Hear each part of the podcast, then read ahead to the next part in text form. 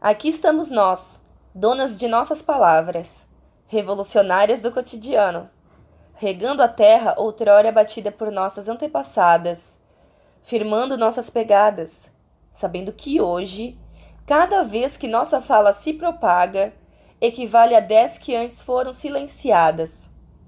Mulheres de uma geração atrevida, filhas dos saraus e das batalhas de poesia, alquimistas libertárias, propagandistas da oralidade compartilhando nossas travessias, bradando nossa realidade.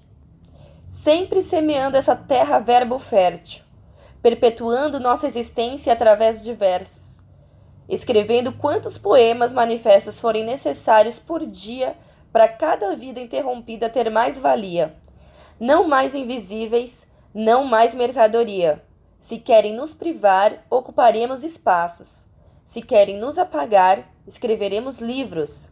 E se querem nos calar, vamos falar mais alto.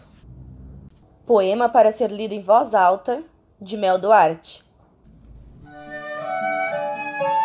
Rádio EJA Floripa.